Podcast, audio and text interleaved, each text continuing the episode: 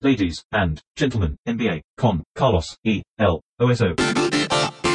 Señores y señores, bienvenidos a este episodio de Playoff del podcast que solemos compartir con Martino Simani, a quien ya saludo. ¿Cómo estás, Oso? Muy bien, excelente. Vamos a hablar finalmente de la postemporada de la NBA, que es donde empieza un campeonato, una instancia completamente diferente a la que veníamos viendo. Encontramos lo que veníamos hablando de que no había mucha información y creo que ni los propios equipos habían rescatado la información necesaria como para conocerse. Exactamente, sí, eh, seguimos sin información de unos cuantos y algún tipo de baches que creímos que podía llegar a ver eh, quedaron como bastante expuestos en los primeros partidos. Estoy pensando especialmente en Toronto, por ejemplo, y su problema para defender el pick and roll y eh, en DJ Austin diciendo al final del partido con el micrófono del cucurucho en la boca, recién terminado el partido y cuando acababa de poner una bomba tremenda de tres, diciendo queríamos ese pick and roll con Marca Sol.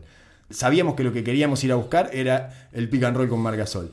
Y era algo que sí nos había insinuado la temporada regular y que se veía como una debilidad de Toronto, que finalmente la explotó. Fue atacada una y otra Oh. vez de una manera, eh, bueno, como hacen los buenos equipos de playoff, ¿no? Ya nos, di- nos dimos cuenta de que Orlando merece ser respetado. No Uno de los primeros indicios de, la temporada, de esta nueva temporada. Orlando necesita ser respetado por todos. Cambia ser- la categoría de Orlando en, en términos de casillero en el que se encuentra con respecto a los equipos y a su jerarquía eh, grupal, digamos. ¿no? Estamos hablando de un equipo que es lo suficientemente serio como para plantarse enfrente de un candidato a ganar todo. Y además de machacar sobre todas las debilidades que tenía Toronto, dar el paso adelante en el final del partido y ganarlo. Por supuesto que con algunas variables eh, a su favor que difícilmente se sostengan, es bastante difícil de esperar una actuación eh, así tan redonda y tan perfecta de Orlando en los siguientes partidos, pero sí está mostrando una capacidad competitiva que yo no sabía que tenía. Claro, claro, no, no quiere decir que vaya a ganar la serie, ni mucho menos, pero que realmente ves indicios de funcionamiento de un grupo sólido. Una comunicación y una rebeldía defensiva y una inteligencia para seguir un en plan admirable y digna de un equipo top de playoff. Claramente cuando vos te metes en una serie de playoff tenés ciertos puntos a atacar y cierta idea de cómo vas a encarar el partido. Y después es dificilísimo mantener eso ante los estímulos del otro lado y no abrumarte con la respuesta o endulzarte o confundirte. Sí, dejarte llevar por la ola del partido y, y más las emociones. Más cuando la estás metiendo de esa manera, te ayuda a hincarte en tu plan, te ayuda a, a crecerte y confiar más en tu, tu plan de juego, pero a su vez en los equipos jóvenes que no, estaban, no estuvieron en esa situación o que están haciendo algo que es grande, generalmente se muestran las hilachas rápidamente. Y no fue el caso de Orlando porque es totalmente distinto a lo que pasó con Filadelfia Exacto. en el primer partido. Entonces, eh, no, la verdad que yo personalmente admito no haberlo visto mucho durante el año No, y me arrepiento de manera tremenda. Sí, yo, eh, bueno, eh, de- debo decir empezando estos playoffs que estoy en falta con el básquetbol en general. Debí haber visto más a Orlando durante toda la temporada regular. Y además, anoche me dormí. estamos, claro. estamos hablando de los dos mejores partidos, ¿no? El, el partido de Orlando-Toronto fue tremendo. Ese sí lo vi. Pero no había visto a Orlando lo suficiente durante la temporada regular como para tomarlo en serio y respetarlo de la manera que hay que respetarlo. Pero el, el partido de anoche no. Ni se me ocurrió verlo. Había visto el primer juego, había visto el primer partido el del sábado. eh, lo había visto entero, sí, porque me divierte igual ver a los Clippers, incluso perdiendo, me divierte ver a Lou Williams anotando y que no paran de y todo.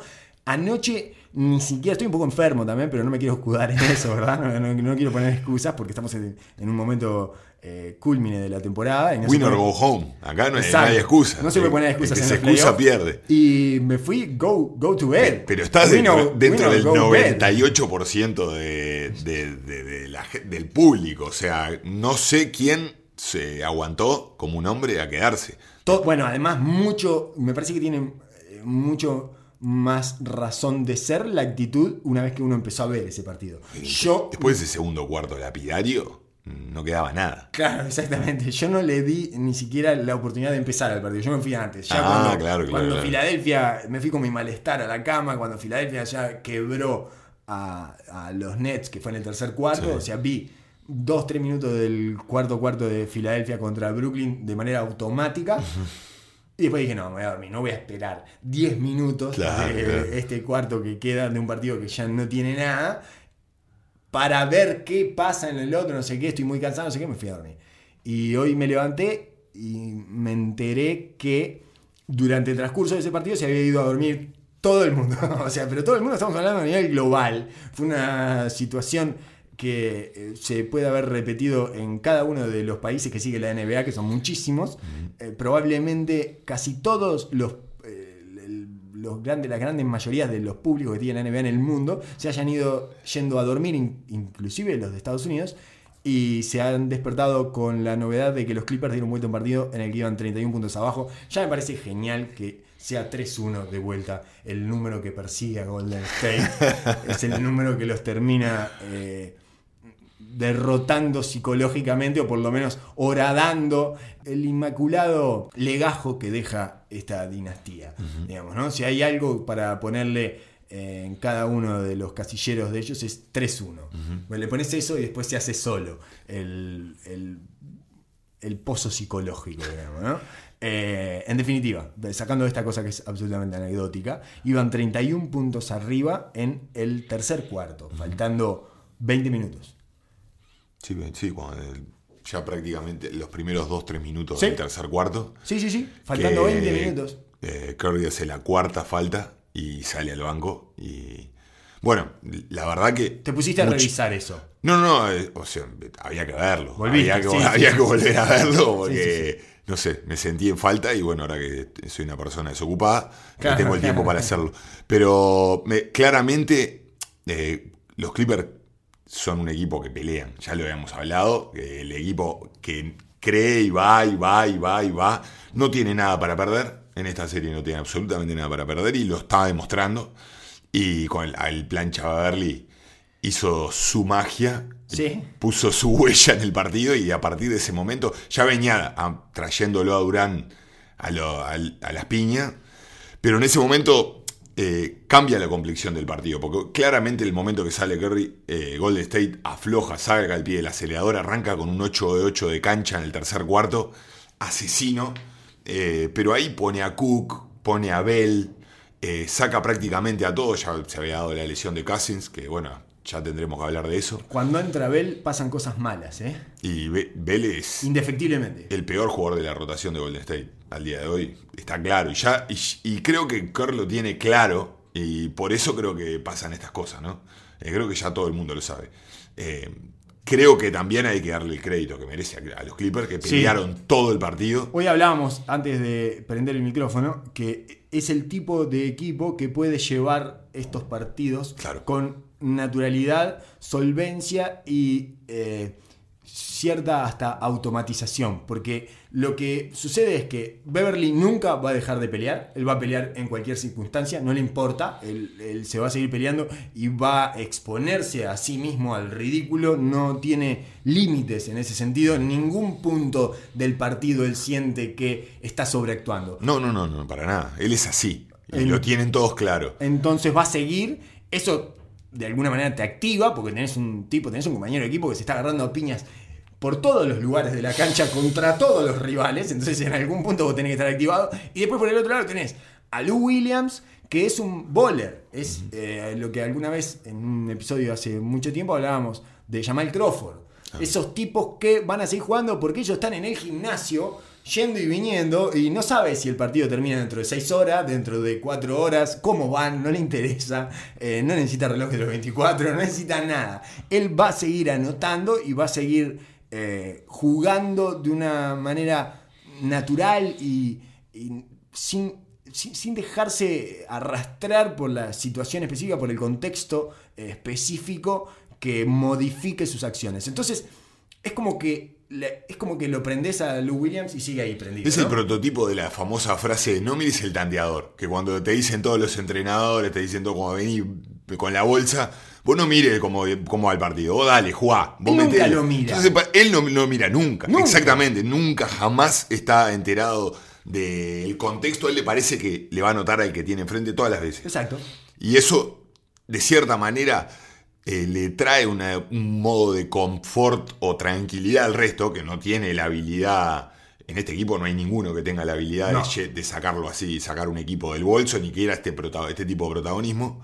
Y A seguir, sostiene. haciendo, a seguir haciendo lo suyo, ¿no? Lo sostiene, Claro. lo sostiene. Es una, es una constante. Es como el- es la velocidad de la luz, una constante. Todo el tiempo está haciendo eso que hace él permanentemente con un socio que adquirió en estas últimas dos temporadas, que es Montreal Harrell, que el otro día me enteré que lo llevaba a los pickups, eh, lo lleva también a su. se lo lleva a sus equipos de.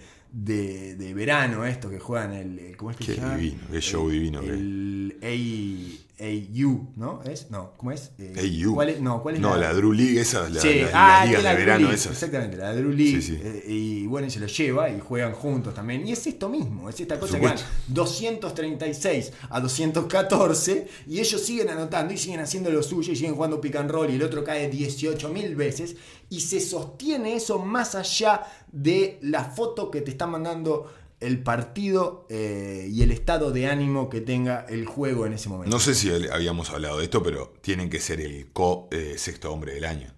Ambos dos. Sí, ¿No? Se lo tendría que dar como, como le dieron a-. Claro, como se lo dieron a, a Stockton y a Malone una vez el MVP en el juego de las estrellas.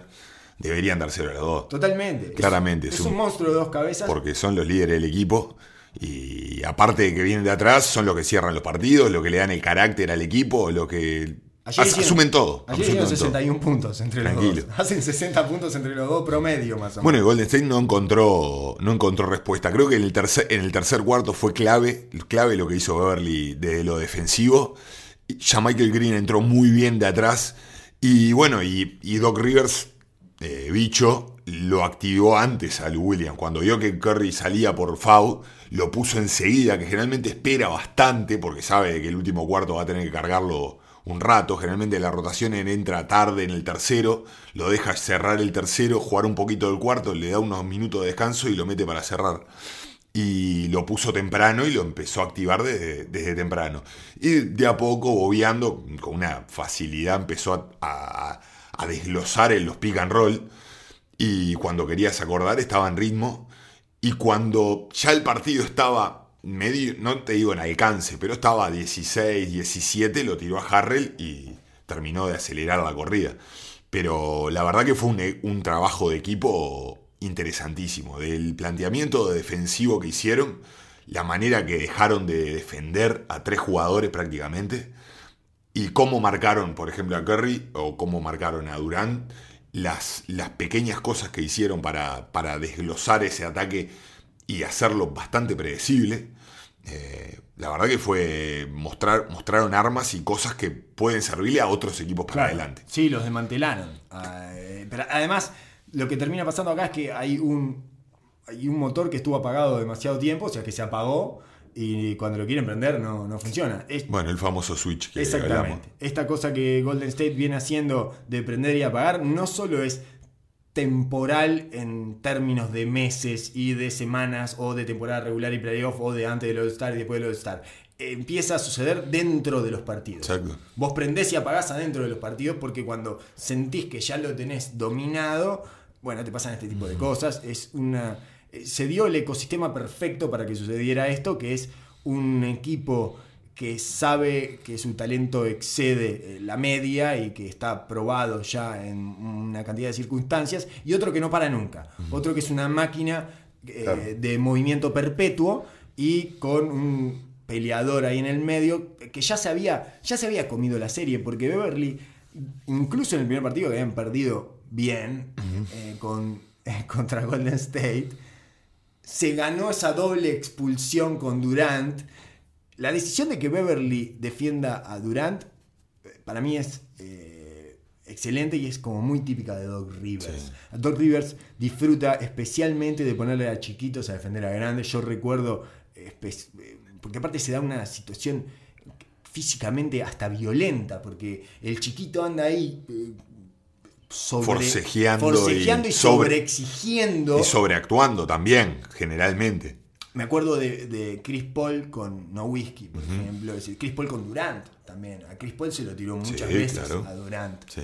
Eh, Cuando estaba en OKC eh, era, un, era un clásico. Un clásico. Sí, y bueno, y a pelear ahí. Y el grande sale desfavorecido el grande. Queda siempre expuesto, porque cualquier mo- movimiento que tenga que no sea legal queda to- totalmente magnificado por la acción y por obviamente el teatro del chico, pero a su vez, primero que le da un propósito al chico, lo activa dentro de la situación porque es un desafío emi- eminente físico, que aparte no solo te van a notar, sino que te van a cagar. Sí, sí, sí, sí, Eh, sí. Que es además medio visceral el tema. Y a su vez lleva a que el equipo eh, sea un mismatch tan evidente que lleve a todo el equipo a enfocarse en eso. Nos dejamos de concentrar en cualquier otra cosa que esté sucediendo. Sí. Y así fue como pasó con Clay Thompson, por ejemplo, que se apagó por completo. Se olvidaron de buscarlo, no encontró ritmo y cuando tuvieron que lo necesitaron para meter un triple, le quedó un triple solo en la cabeza de la llave y no lo pudo meter. Sí. Eh, lo mismo pasó con, con Draymond Green, que empezó a acelerar el juego, empezó en el- con el circo de que iban 30 arriba y empezó a tratar de acelerar el juego y a buscarlo a Durán posteado desde el principio de la posesión. Y jugando de base, me parece que como que des- eh, trancó todo el ritmo que Claro. traía Golden State, que venía a hacer 42 puntos en el segundo cuarto. Porque te obliga a darle la pelota a ese tipo, porque si no estás yendo contra natura. ¿no? Es decir, ¿qué estás haciendo que no se la das? Al, o sea, al final todo se transforma en algo muy elemental, que darse al grandote que tiene el chiquito. Claro. Y, a- y en este caso, también pasaba en el caso de No Whisky, no son tipos que por su físico los puedan arrastrar hacia el aro. Eh, No, no fácilmente, por lo menos. No pueden ganar, no es Envid que puede ganar la posición al lado del aro. Entonces es dársela ahí para que él después, con dos o tres movimientos, consiga un tiro de media distancia limpio.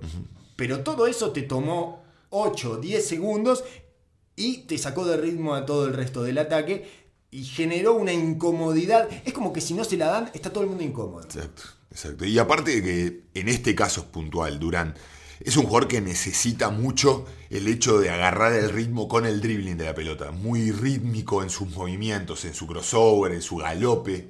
Y eso se lo quita claramente. Claro. Pila de veces él se le sienta prácticamente y parece que está metido dentro del short de- Sí. del loco y no lo deja no lo deja fluir en sus movimientos y termina tirando un fade away que con eso va a vivir van a vivir No los problema. tranquilamente.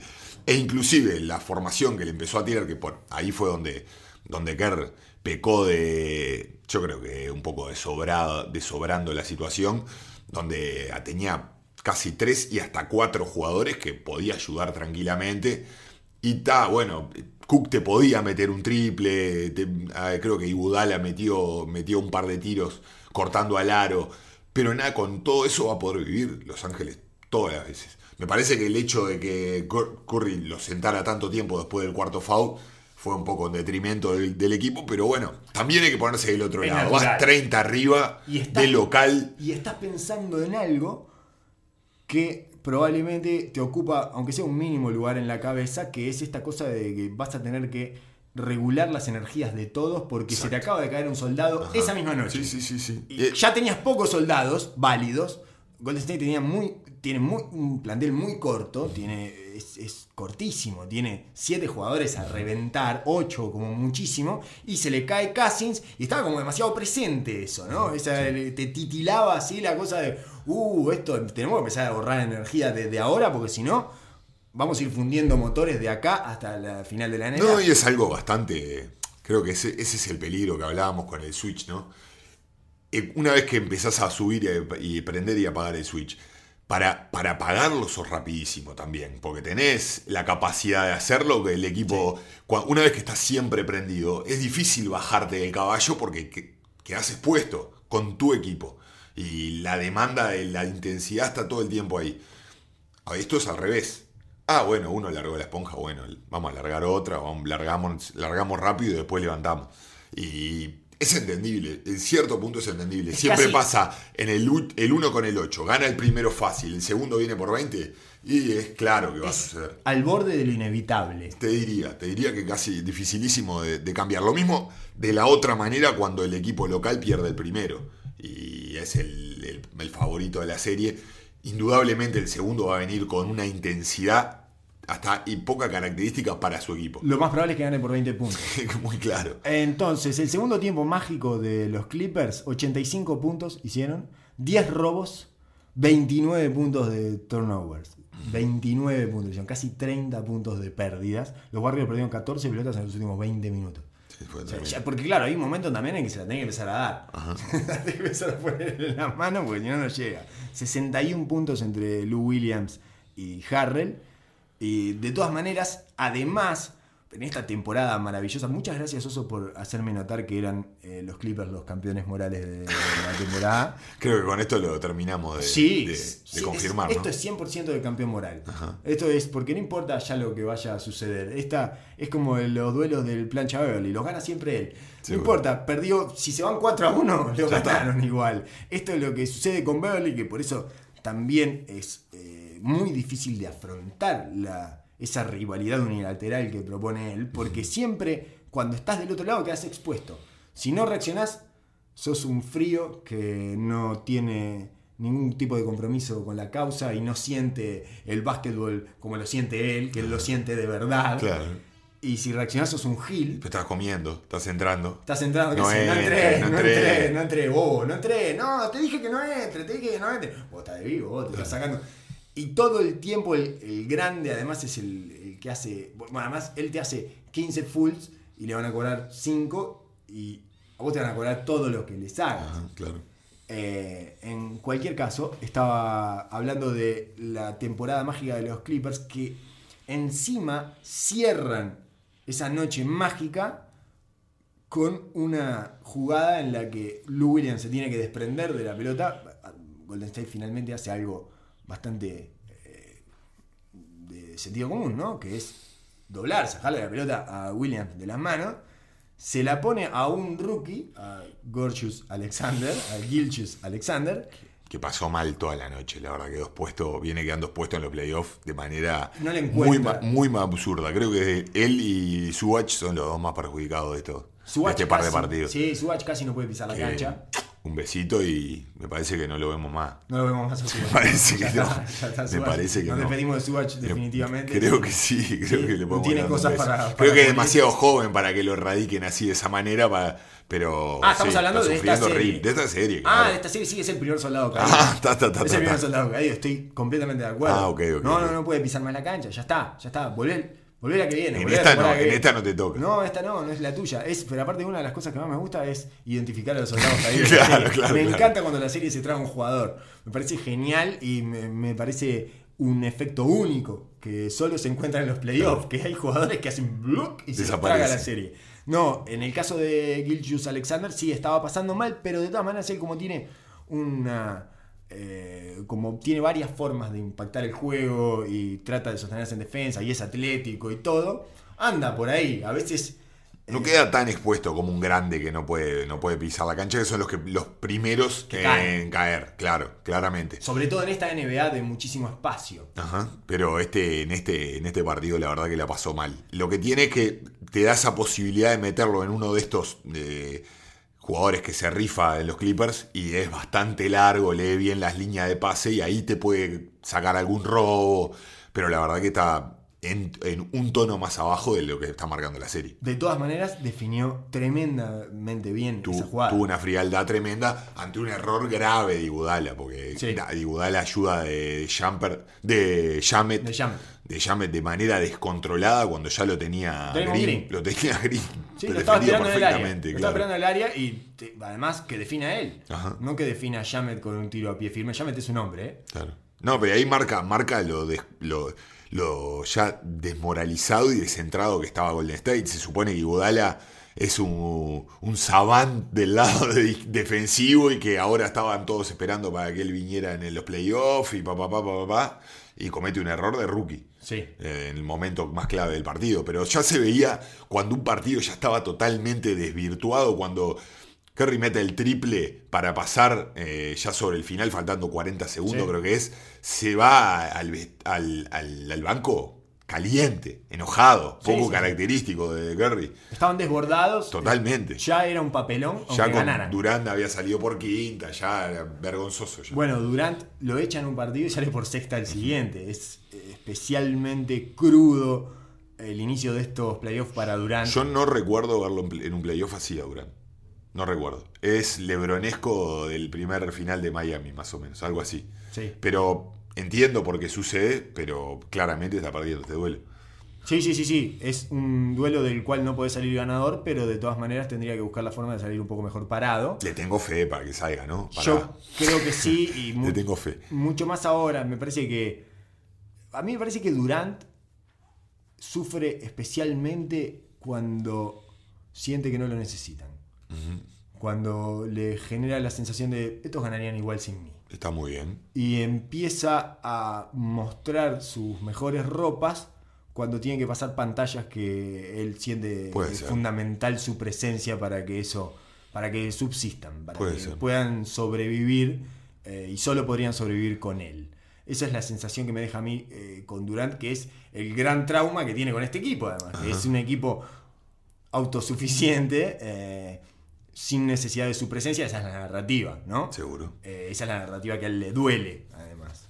Yo no estoy de acuerdo con esa narrativa. Yo creo que eh, para pasar la pantalla de Cleveland necesitaban a Durant Sí. eh, en esas finales, porque el trauma era demasiado grande y, y, LeBron James no los respetaba a ninguno de ellos. Entonces, pero bueno, eso ya Eso es ya un- es otra cosa. Sí, es un tema histórico. Es un tema histórico y me parece que tiene que ver con esto y que, que él se siente vivo cuando el equipo está en problemas.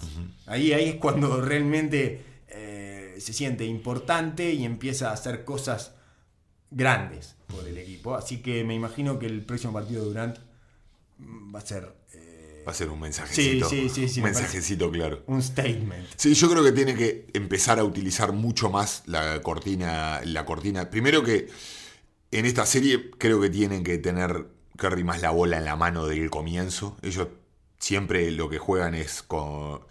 con- están teniendo a, a Green con la pelota en la mano todo el tiempo, que no lo marca nadie, y Sí. de ahí distribuyendo. Y Curry cortando. Bueno, la, la- la clásica, el clásico juego sin pelota que hace, que hace Golden State. Y me parece que los Clippers tienen personal para tratar ese tipo de juego. Pero una vez que la agarra de arranque Curry y inicia desde ahí, ahí puede generar muchísimas cosas. Y sobre todo si es coordinado por Durant, que está con este matchup.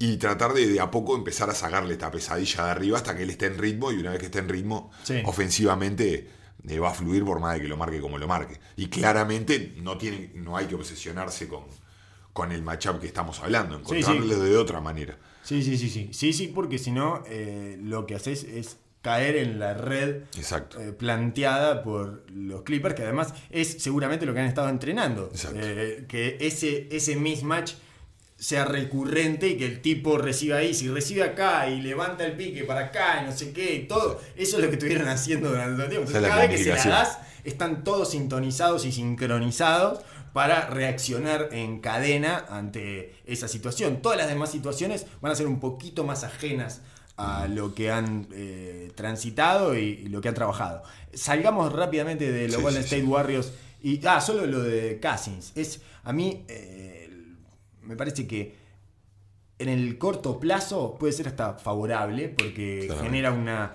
libertad y una eh, facilidad para reencontrarse con viejas sensaciones y el ritmo habitual y natural de este equipo.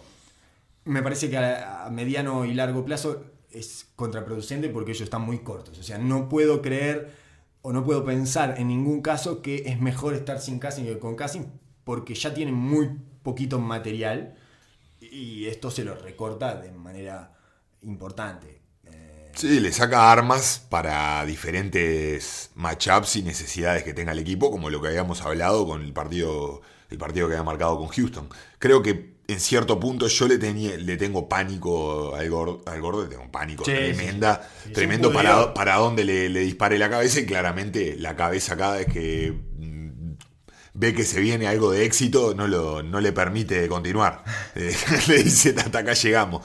Pero, pero claramente el- el- la posibilidad que le brindaba de atacar los mismatch y en un futuro emparejamiento con Houston, o mismo contra, contra los Clippers, cuando van chicos, tratar de, de- de hacer pagar a, la- a los chicos en el poste, era un arma de que les iba a venir extremadamente bien. No para ganar las series, pero sí para encontrar un desahogo. En para momentos después- puntuales. En momentos puntuales, exacto. Que es, lo, que es lo que te demanda los playoffs, ¿no?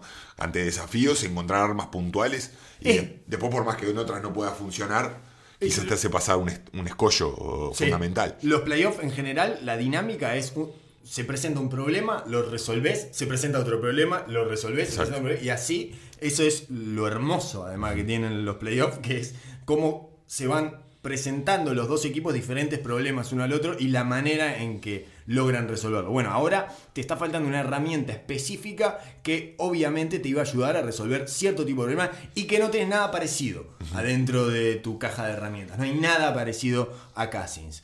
Eh, así que, bueno, eso evidentemente tiene que ser para peor, tiene que desmejorar o empeorar la situación colectiva y general de los Golden State Warriors. Seguimos adelante. Esto es en cuanto a lo que teníamos más reciente en la cabeza, que es la noche anterior y este partido que probablemente haya sido el, por lo menos el más impresionante. El mejor está entre este y el de Orlando y Toronto. Sí, pero este es mucho más significativo. Al, Sí, al bicampeón que le ganen así en su casa, sí, sí, sí. sí. creo que es el partido del playoff. hasta Es ahora. el partido de los playoffs hasta ahora. Sí, el, el partido de Orlando y Toronto además está como eh, de alguna manera eh, en- cu- encubierto en la tradición, solapado en la tradición de Toronto de perder los primeros partidos. 2-14 son los primeros partidos de Toronto. Eh, el primer partido de los playoffs de Toronto, su récord es 2-14, 2 de 16, ganó 2 de 16. Es, un- es demencial, es lo más parecido a un gualicho que se pueda encontrar en el mercado. No, no, no, no encuentro eso y lo que le sucede a, a Lauri es como Es todo uno. es esotérico. Es Es todo todo, uno, es todo sí, sí, sí, uno, sí, ¿no? es todo uno. Sí, sí, sí. Por más que eh, no son los 16, no, no, deben, deben tener solo 8 o 10 de esos 16. eh, pero es impresionante. A mí ya lo de Lauri, eh, no- me parece que solo podemos hablar a lo esotérico para explicarlo, porque esa cosa de, incluso de salir un par de triples de adentro, de muy mala manera, como de mensajes explícitos y obscenos de los dioses del básquet de Tomá, mirá, te la escupo para afuera, tomá, ahí te- Es horrendo. es Sí, horrendo sí, te lo pasa. gana DJ Austin. Él te lo gana el partido. Otro Con tu posición. Totalmente, incluso te deja pegado porque después aparecen todas las gráficas de Jay Austin, 26 puntos, Lauri 0, y no lo defendiste todo el partido. Ni Sí, lo, siquiera lo, el defendiste. primer tiempo, pero poco. Un rato. Un rato. Un- la mayoría de los puntos se los hizo Danny Green. Sí, sí, sí, sí. eh, que defendió muy mal por otra parte. Y es, es- es terrible porque uno piensa, bueno, lo quiso cuidar a Lauri de tener ese duelo directo. Para que no se le metiera en la cabeza y no fuera una cosa de él peleando contra el otro base y no sé cuánto, y a ver que a quién le va mejor y no sé qué. Y en realidad siempre queda expuesto Lauri. No hay manera de cuidar a Lauri. Pero me parece un razonamiento, pero erradísimo. Aparte, lo está, lo- si ya si los tenés que cuidar de jugar contra DJ Austin, No, ya yo- no estás mostrando ningún tipo de ningún tipo de confianza en el jugador. No, creo que no era el motivo principal. Me parece que el motivo principal es simplemente ponerle tu mejor defensa perimetral al que consideras es el motor de ese equipo y dejar a Lauri con Fournier. Pero es lo mismo que Pero ya hablamos. te venía bien. Es lo mismo que hablamos eh, durante muchas veces eh, de la, la capacidad de que tiene un defensor de defender di- diferentes posiciones, no es igual. O sea, hay grandes defensores de, de- de dos, de, hay gente que se dedica a marcar tiradores y no puede marcar eh, manejadores de bola. Yo solo lo he visto fallar en momentos importantes a Danny Green con bases. Y Claro. es uno de los mejores defensas perimetrales que tiene la NBA hace 10 temporadas. Y con los bases solo lo he visto fallar. Por ejemplo, que le rompan la negación de la cortina es una cosa que le ha pasado en momentos importantísimos. Eh, estoy recordando el séptimo partido con los Clippers defendiendo a Chris Paul, ese tipo de situaciones. Y le vuelve a pasar en un momento muy importante en este partido contra Orlando, donde, bueno, si negás la cortina, que no te rompa para el lado que está negando la coteña. Cosas básicas que le pasan a Danny Green defendiendo a base. Pero evidentemente eh, me parece que ahí, eh, no sé, o desconozco eh, cuáles son las prestaciones de Danny Green o estoy exigiéndole demasiado una perfección que es imposible. No sé. eh, no- a, mí me llamó un poco la atención que Danny Green fuera sobre Augustin. ¿A, vos, a vos no te llamó la atención eso? No, yo entiendo de que eh, es de los pocos que genera juego para los demás y Danny Green es un tipo que tiene más envergadura, es muy bueno contestando tiros y ponerlo sobre un vaso chico ayuda en ese, en ese aspecto. Debe ser uno de los mejores tapando tiros Sí. como un perimetral. Y entiendo de que querían ponerle a alguien físico, extra físico a Fournier, que tiene la fama de medio blandito y le vamos a pegar un poco. Mm. Eh, pero me parece que era la, era la posibilidad de, ¿Tiene fama de con- de- de con- y sí, fama sí. francés, Y. Eh, bueno, no, Muy difícil no- sacarse encima la fama de francés. es complicado. A Tony ¿no? Parker le llevó mucho Y tiempo. con ese corte de pelo, peor todavía. Sí, claro.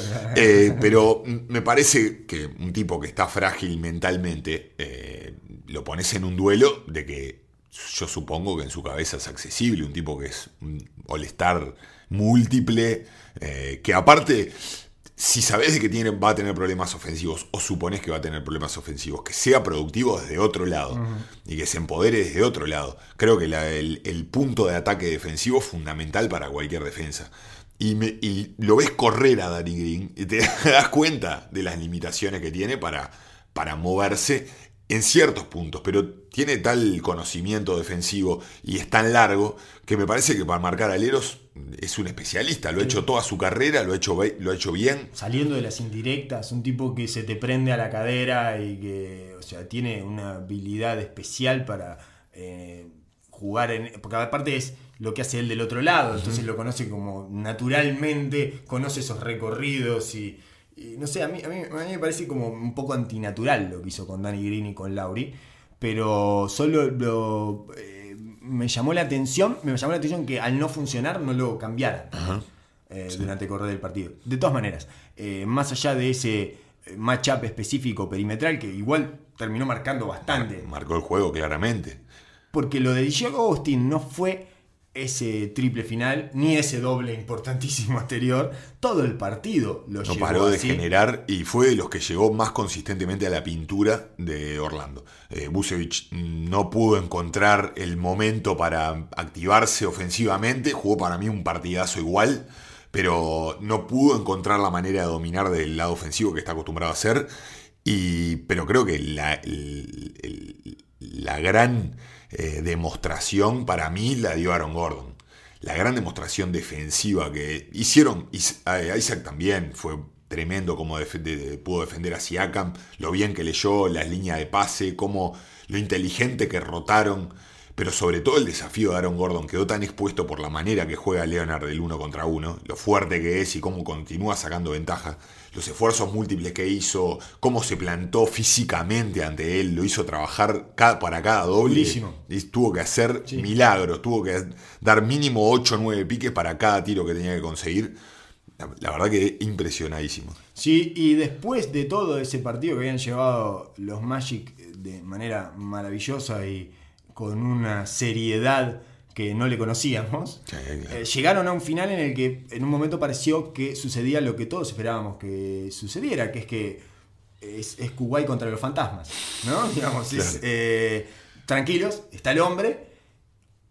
Que mí- va a seguir sucediendo, estoy seguro que va a seguir sucediendo. No me cabe la menor duda. Por eso es que yo pienso que Toronto es el que sale del este. Claro, es la piedra madre que sostiene toda esta teoría, ¿no? Porque es un robot. es Es insoportable. impresionante, tiene cosas mm, eh, muy jordanescas. Vuelvo a utilizar este espantoso adjetivo, pero hay cosas, hay formas en las que termina de encarar la ofensiva en los momentos claves que a todos nos hacen recordar, por lo menos a mí, no sé, me hace sí, recordar sí, claro. eh, los movimientos y la prestancia y la seguridad que te da en esos momentos de Jordan. Sabés que no lo van a poder evitar y el tipo saca la distancia y con ese tiro de fade away a media distancia tiene, tiene un aire. Lo que no tiene la, la, plastic- la plasticidad y la No es, elegancia. no es hermoso. y claro, no es claro. hermoso de ver, es solo hermoso desde el punto de vista competitivo. Ajá, claro. No es Desde el resultado. no es estéticamente Claro. hermoso de ver, incluso su tiro es feo.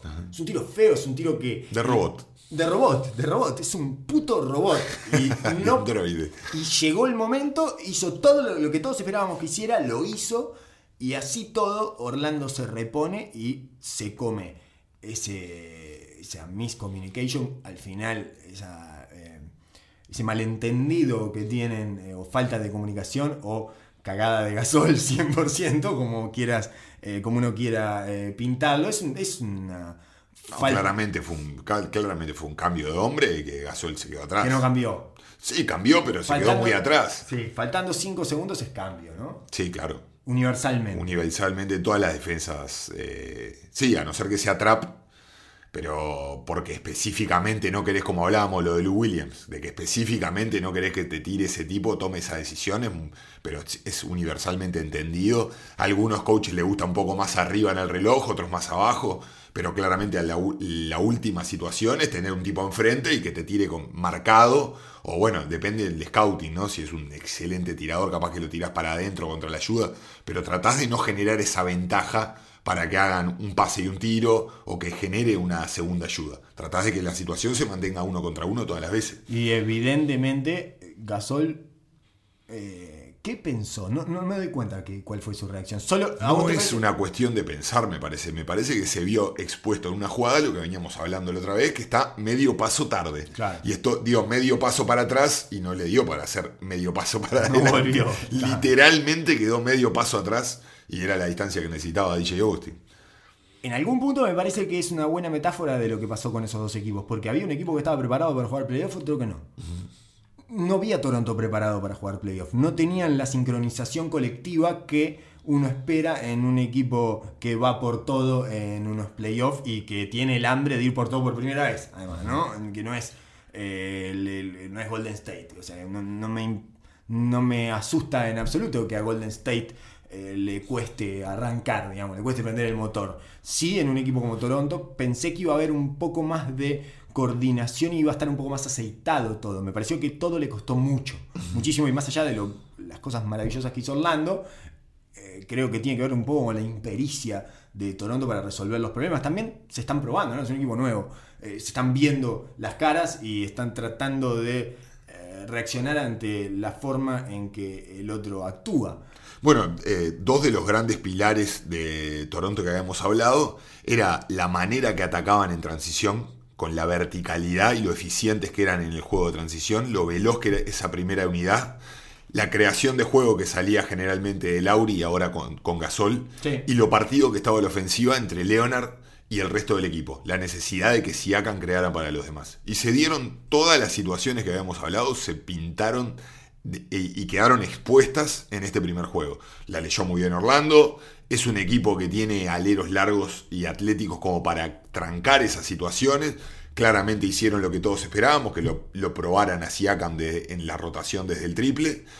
Y Toronto se encontró con un equipo preparado y atlético como para pararle esa transición ofensiva y pasó lo que veíamos de hace tiempo, que cuando, cuando Kawhi juega, juega Kawhi, pero no juega el resto del equipo. Entonces se mantuvieron en juego, pero no pudieron encontrar ese ritmo que necesitaban, que hablábamos, con esa con ese atleticismo sobremarcado, esa agresividad en el- la primera línea. No está Nunobi tampoco, que eso le daba a la segunda unidad un extra, ¿no? Y no vino Ibaka. Claro. Y no vino Ibaka, que para mí es clave en este, en este matchup porque le da versita- versatilidad y le permite correr y le abre la cancha, que a Gasol no le respetaron el tiro en toda la noche. Le marcaron un fondo marcado. No a- les importó. no les imp- lo- cada vez que volvía al pase, una vez que metía la cortina a Gasol y hacía el pop, lo dejaron. Y de hecho le quedó un triple de la esquina que lo miraron. Bueno, dale. Vamos Sí. a vivir con eso. Así todo, con esa situación eh, extremadamente positiva para Orlando y negativa o por lo menos dudosa para Toronto, el partido se le escapa en una pelota y quiero decir, llegaron con posibilidades al final y no hay eh, la, la diferencia de calidad que hay entre los equipos no permite que Orlando eh, saque una diferencia y gane el partido con autoridad, por decirlo de alguna manera un poco trillada y no excesivamente precisa. Lo que quiero decir es que es que no lo pasó por arriba y Toronto no, no le pasó lo que le pasó a Filadelfia con Brooklyn, por Ajá, ejemplo. que es que no tuvieron chances. Ajá. digamos, ¿no? Se dieron la oportunidad de ganar el partido, le sale ese triple de la esquina a Gasol, juega muy bien esa última pelota a Leonard, se, la tiene que dar, Gasol la tiene que tirar, la tiró, eh, salió de adentro de una manera increíble, o sea, el- el- al final el, el corolario y el lugar común de la NBA, que es eh, Make or Miss League, está- Sí, sí, sí, o sí, sea, sí. termina. Yo me escudaría en eso, por ejemplo. Si fuera. Tuviera que rearmar la mentira colectiva de Toronto, diría, Ajá. muchacho.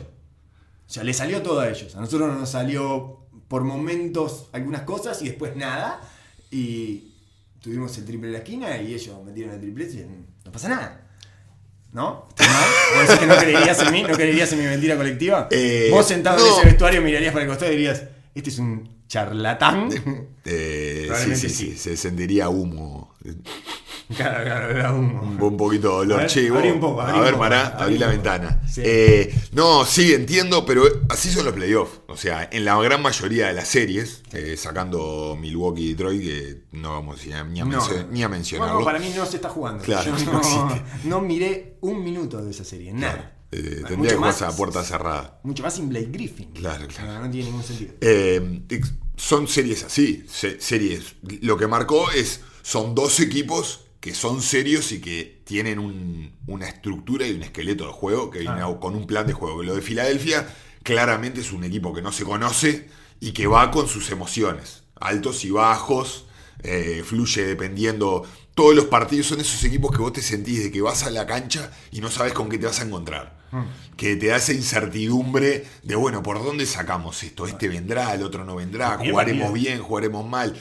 El primer partido de Filadelfia fue tremendo y habla un poco de lo que hablabas, de lo que comentabas vos al inicio de este episodio, sobre los game plan y cómo sostener eso ante las diferentes olas emocionales que te trae el partido. Los primeros cinco minutos de Filadelfia fueron perfectamente eh, insertos y eh, correspondientes, circunscritos al game plan. Hicieron todo. En vida agresivo, eh, Simmons tratando de ganar la ventaja en la cancha abierta y empujando y subiendo el tempo cuando la tiene, etc. Eh, saliendo de las cortinas. Después de que cambiaron un poco los estímulos propuestos eh, y empezó la rotación y cuando le movieron un poquitito los muebles, claro. se salieron completamente y no volvieron nunca más. A eso es a lo que yo me refiero muchas veces cuando hablamos de Ben Simon como base. A eso, es- exactamente a esas son las cosas que yo veo de él en su característica como jugador. Que está hiper inmaduro o de que no tiene eso. No lo tiene. Simplemente no lo tiene. Y eso es lo que, a lo que yo me refiero con que estamos seguros de que el tipo es un base o es un buen base. Es un gran pasador, que es distinto. Y esto lo, muestra otra vez. El partido de ayer lo marcó, el partido, el segundo partido lo marcó claramente también. Cuando el, par- el partido se abre, él eh, florece de gran manera. Porque todas sus virtudes se llaman a la luz. Y más cuando todo el equipo está agresivo y él está empujando, está dentro de su zona de confort. A mí me parece que hay una paradoja además con Ben Simmons, que es que la, última, la única manera de esconder sus debilidades en ataques es sobreexponerlo, o sea, darle todo y todo permanentemente, ponerle... Que ya hablamos, él tiene que ser una versión de Giannis. Él debería ser un Debe- 5, debería ser una versión eh, más chica y menos potente de lo que es Giannis. pero no hace eso. Porque su contexto no, no- no lo, no lo requiere y casi que no puede. En este momento y con el equipo que tiene Filadelfia y el desafío puntual por delante de sobrevivir, la única posibilidad que tienen de que él no se pierda en el partido, que fue lo que le pasó en el juego 1, que en un momento no sabía dónde pararse, era increíble. Era una persona que fue a un cumpleaños donde no conocía a nadie. Viste que no sabía dónde pararse, se paraba así en un círculo de reunión y decía, no, no, no soy de acá, no pertenezco acá. Y se iba a parar un poco al Dunker Spot. Y se paraba en el Dunker Spot ahí abajo en la esquina, atrás del, del aro. Y decía, no, no, no, no soy No. de acá, no sé, voy al codo, voy un ratito al codo. Una cosa de locos. Sí, sí, Impresionante. Y le va quitando agresividad de eso y él en un momento le pesa eh, esa incomodidad eh, que tiene en el ataque. Y la única manera de resolver eso, para mí, es lo que hizo ayer Filadelfia, que es poniéndole mucho juego en sus manos desde el minuto cero. Acelerando absolutamente el tramo, forzando la corrida a niveles obscenos prácticamente. Hiperagresivo eh, al punto, o sea, del- de niveles de Westbrook.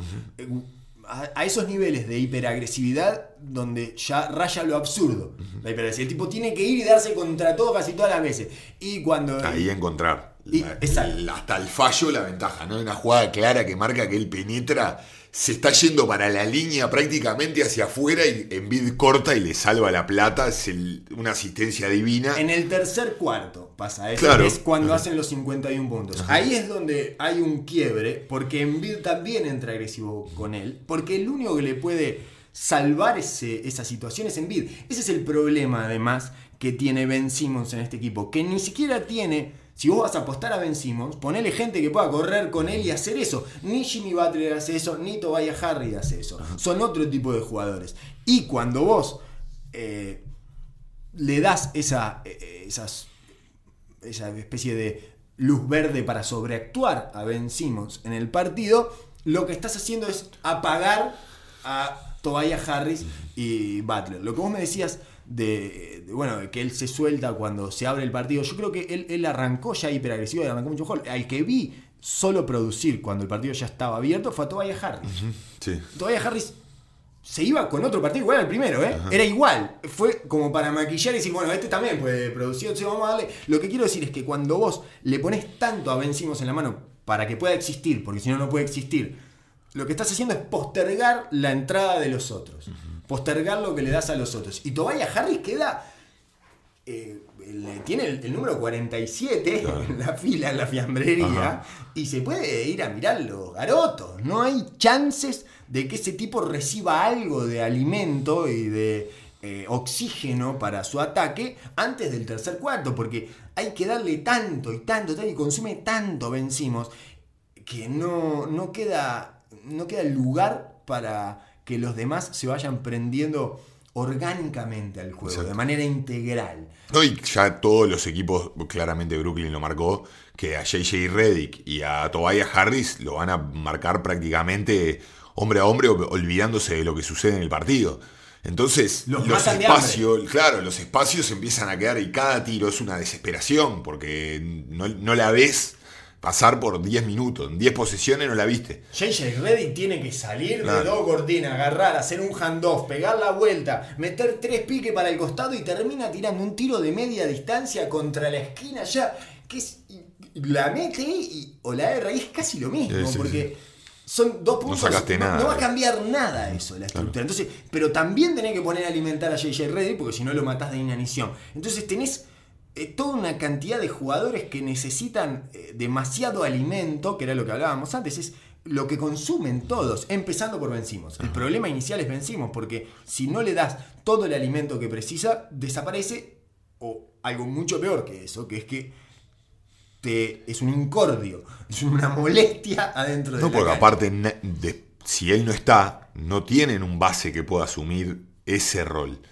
Más allá del, del lado de- defensivo, ¿no? Claramente, este partido, o sea, si, si, si los Sixers se ponen con conciencia de atacarlos físicamente, si hacen esto una pelea de la calle y es irle a tirar cuatro veces por, por ataque y vamos y vamos y Lo van vamos. a y- ganar. lo van a ganar tranquilamente. Pero claramente el primer partido marcó la necesidad que hablábamos desde el principio de poder marcar un, peri- un perímetro picante.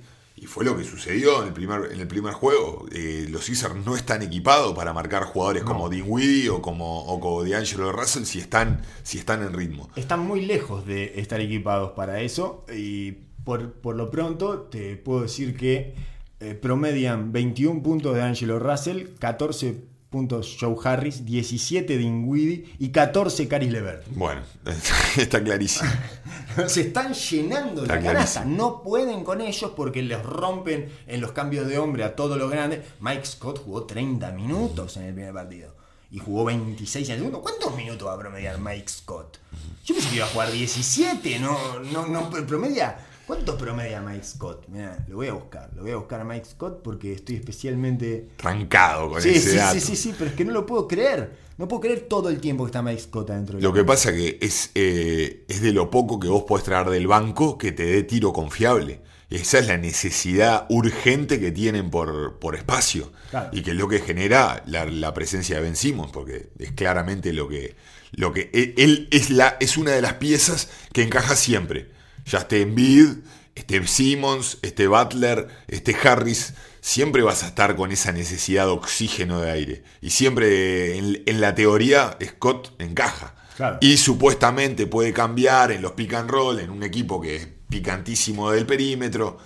Te quiero Pero- decir que me quedé corto porque tenía mal eh, los números. Son 21, 18, 5, 21, 21 puntos de Angelo Russell, 18, 5 Dinwiddie y 18 Levert. No pueden con ese trío de bases. Están permanentemente rompiéndolos. No solo a los grandes cuando juegan pick and roll y cambian, sino a los chicos. Claro. Si no tienen buenos defensores de chicos. Lo que, lo- el- el- supuestamente el mejor de los chicos es Butler. Y no es su, especiali- su especialidad tampoco. Su especialidad es jugar físico. Es- hablamos lo mismo. Alero fuerte, que salen, que tiran, que se le pueden postear, que trabajan los mismatch. Él ponerse en cambio múltiple y aguantar a los grandes. Pero no un chico picante de tres crossover, de, de atacar, de atacar sin bola, de agarrar a traspié en- en- en la reversión de la pelota. Claro, en el close out. Y s- son especialmente buenos. Dinwiddie es brillante no, en esta situación. Está haciendo Dinwiddie. Traten de ver a Eh, Dinwiddie. ya hace un año que le venimos diciendo que lo vean a Dinwiddie porque es un placer. Es increíble y en estos playoffs ha demostrado una vez más que está a nivel, que es un base Claro. de calidad. De calidad, pero está pidiendo titularidad a gritos. A D'Angelo Russell le queda especialmente cómodo este equipo, además porque una de sus fortalezas es el tiro de media distancia y como Embiid eh, espera adentro. Y Marjanovic. Los y dos. bueno, Marianovic también está jugando una cantidad de minutos impresionante. Y bueno, es la apuesta que tiene Filadelfia. No tenemos juego por ningún lado. Vamos a tirarle y la buscar. Somos más grandes que ellos. Bueno, vamos a abrumarlos en el rebote ofensivo y matarlos a trompada. Y bueno, que lleguen estos chiquitos, que lleguen muertos al final. Claro. Porque digo, no, en el juego en sí se, va, se ve claramente. Y bueno, lo que hablábamos con lo opuesto de un, de un Orlando. O mismo, mismo lo que le pasaba a Toronto, que estábamos terminando de hablar, que nos fuimos una cosa a la otra. La estructura de Orlando está, está marcada. Ahora son ajustes dentro de los playoffs. A ver, este está funcionando, con este matchup nos está dando. ¿Qué necesitamos? Necesitamos un poco más de versatilidad, más velocidad, un poco más de tiro. Hay un caldo básico Es mucho más fácil hacer ajustes ahí. Sí.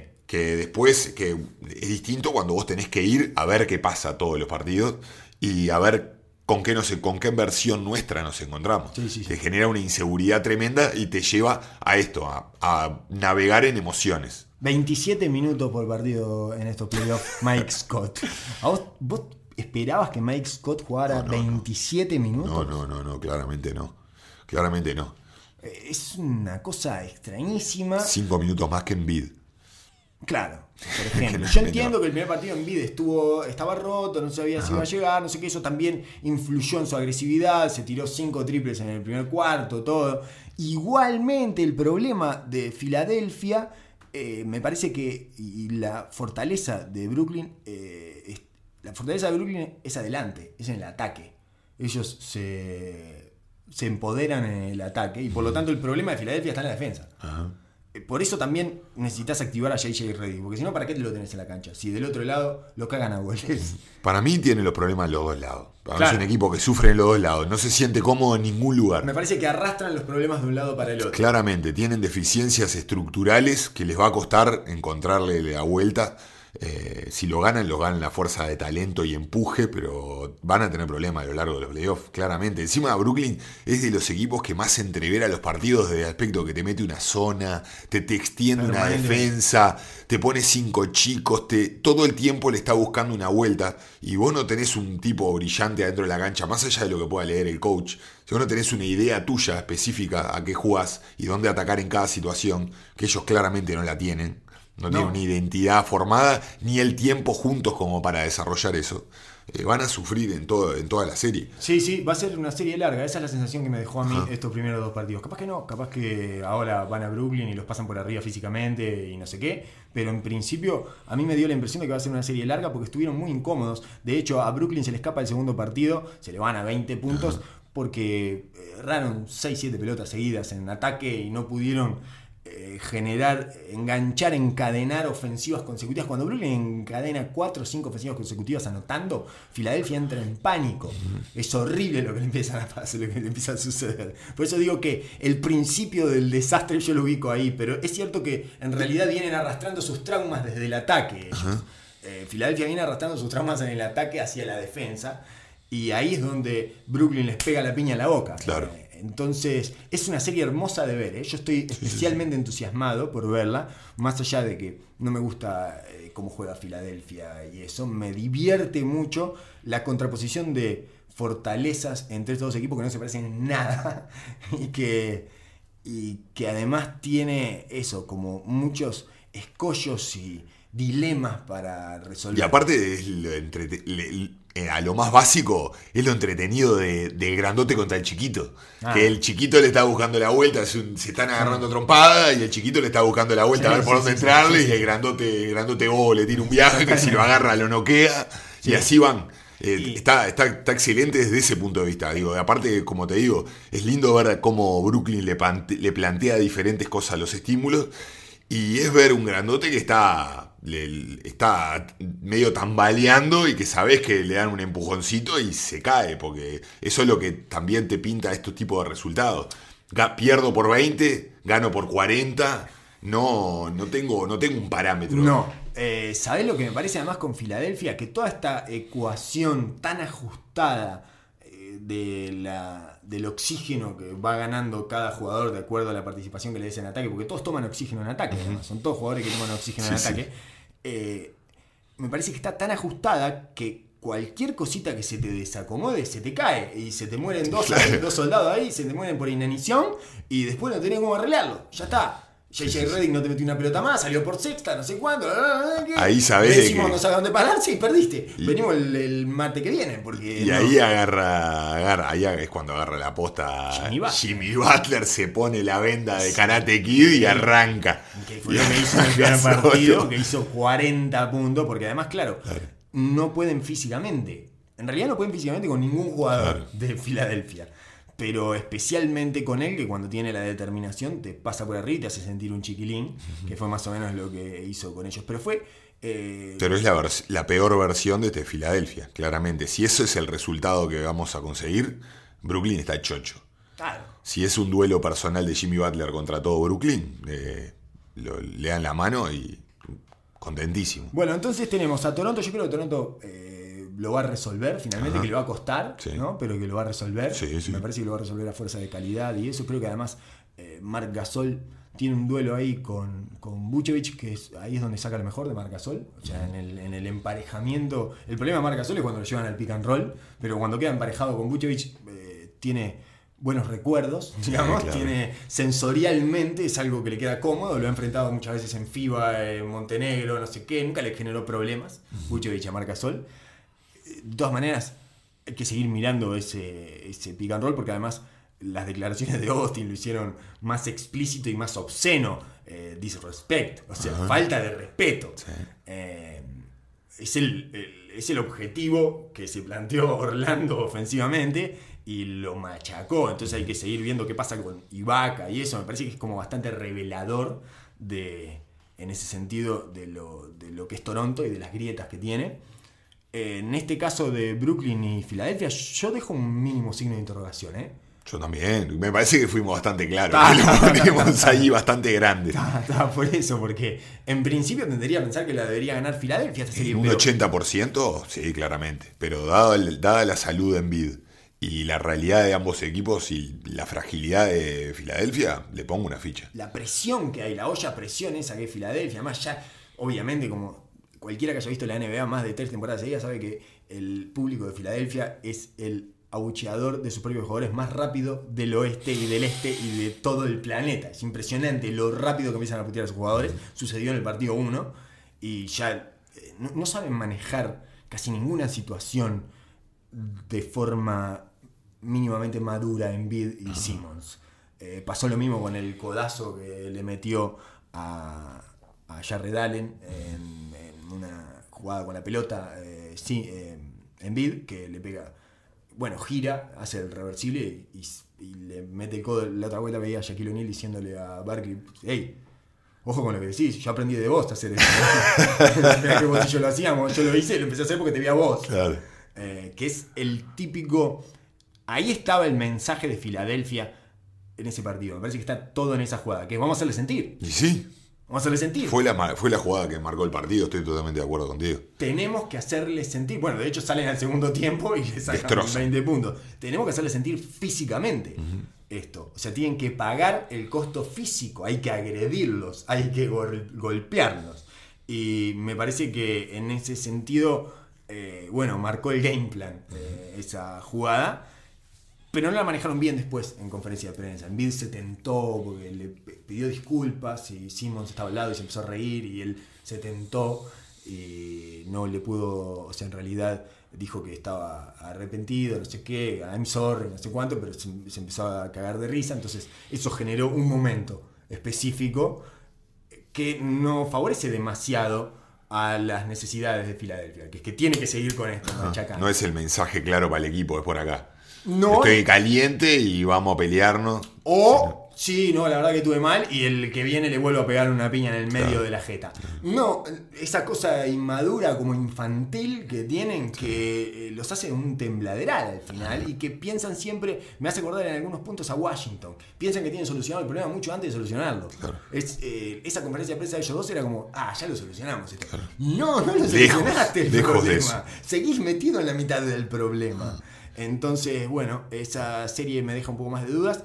Casi no tenemos tiempo para hablar de la serie de Oklahoma y Portland, que es una serie que recién empezó, de todas maneras, recién se empezó a armar. Me sorprende eh, a medias que haya ganado Portland el primer partido. En última instancia, Paul George viniendo de su problema del hombre y todo eso tiene sentido. De cual- cualquier forma, lo que decimos siempre de Oklahoma, Paul George tiene que estar en nivel MVP para que gane Oklahoma a cualquier rival, ¿no? Eh, que fue lo que pasó en la segunda mitad de la temporada, después del All-Star, que dejó de ser ese Paul George nivel MVP y Oklahoma empezó a perder. Tuvo un final muy Westbrook el partido, eh, él tratando de salir y pegándose contra tres. tuvo un final, tuvo, todo eso, tuvo, bueno, eh, defendiendo a Lillard como si fuera Michael Carter Williams, digamos, metido dos pasos dentro del triple. Eh, Sí, mostró todas sus características. O sea, ¿Ves? sacó dos fouls de ataque en transición, le metió un codazo a uno. ¿Ves? En ese, en ese caso, yo lo sacaría del duelo directo a Westbrook. Lo sacaría. de- es lo, lo que le hace peor a Westbrook son los duelos en los matchups. claro. Sí. Yo lo sacaría, yo lo pondría a defender a McCollum. Andá, Tener- correr a McCollum, pegale, no sé qué. Perfecto, estoy de acuerdo Cualquier amino, igual, no me importa. Pero sacalo de su duelo directo porque Lillard se le va a meter en la cabeza, porque es más que él, Sí, sí.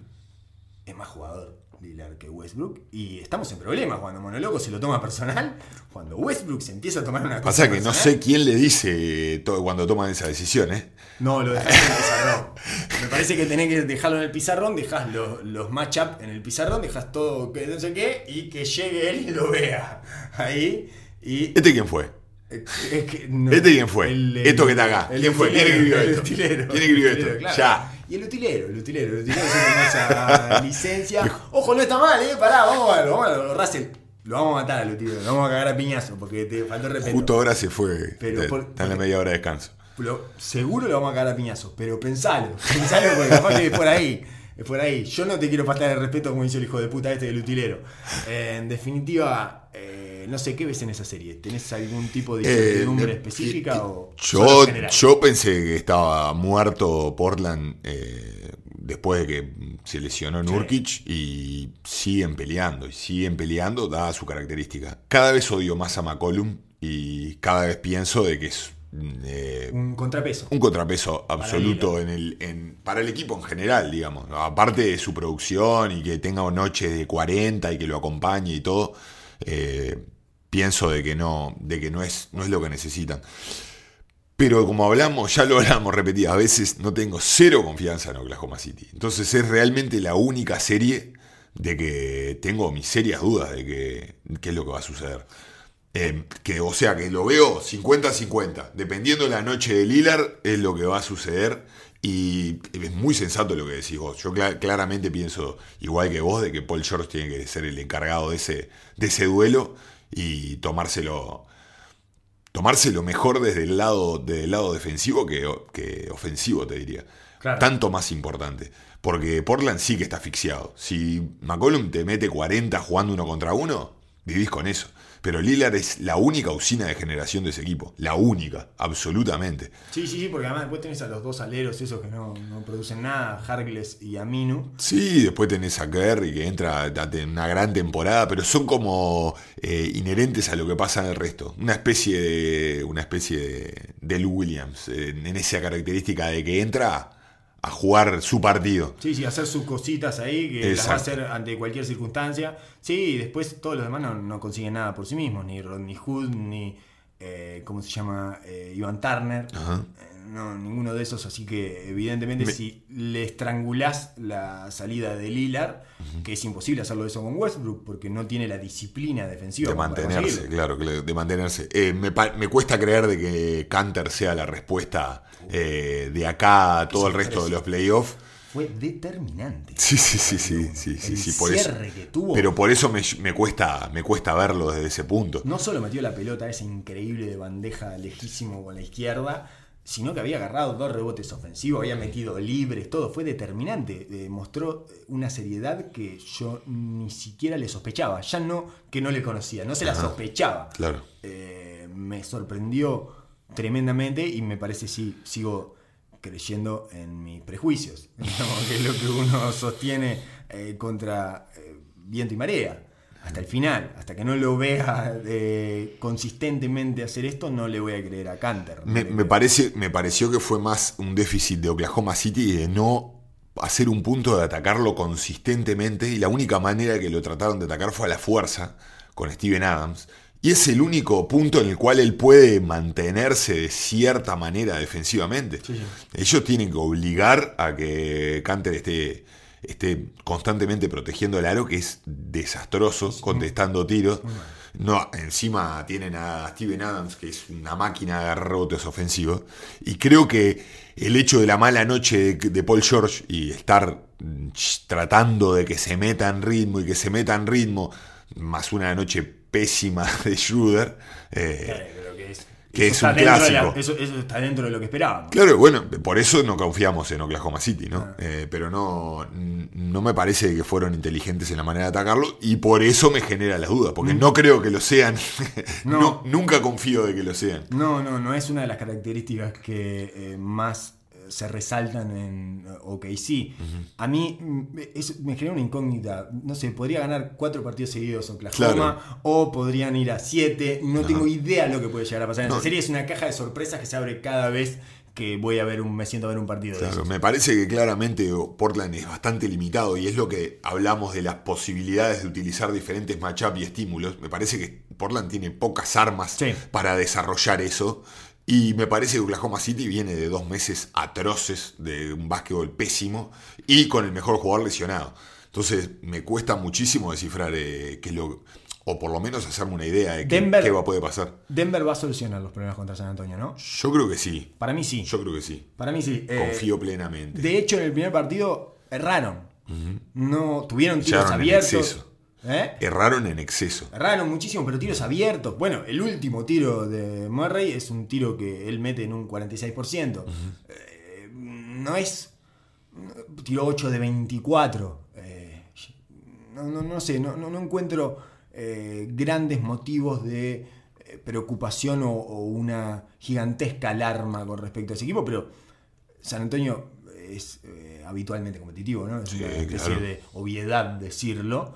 A mí me parece que lo van a resolver los problemas, que les va a costar y que se tenían que sacar toda esa cosa de. Tienen toda esa carga de a ver si. que- a ver si damos la talla y a ver si. La final del mundo es este partido Claro. de hoy, el, el segundo partido. En su casa. Si no, si, si San Antonio se va, se va a plantar firme, pero si ellos no logran meterla, ahí se prenden todas las alarmas. Pero es, tan fino en estas situaciones de un equipo joven, primera vez, entrar dos en Denver. Denver tiene, tiene eso. Denver tiene una historia larga de fracasos en playoff que excede eh, cualquier posibilidad de análisis específico sobre los equipos, porque no tiene que ver, puede ser de la década del 70 hasta acá, o sea, ha pasado, eh, me imagino que han cambiado de dueños, ha cambiado de lo mismo, no han cambiado de ciudad, pero tiene una larga historia de, bueno, nosotros, los equipos de George Carl eh, fallaron repetidas veces en playoff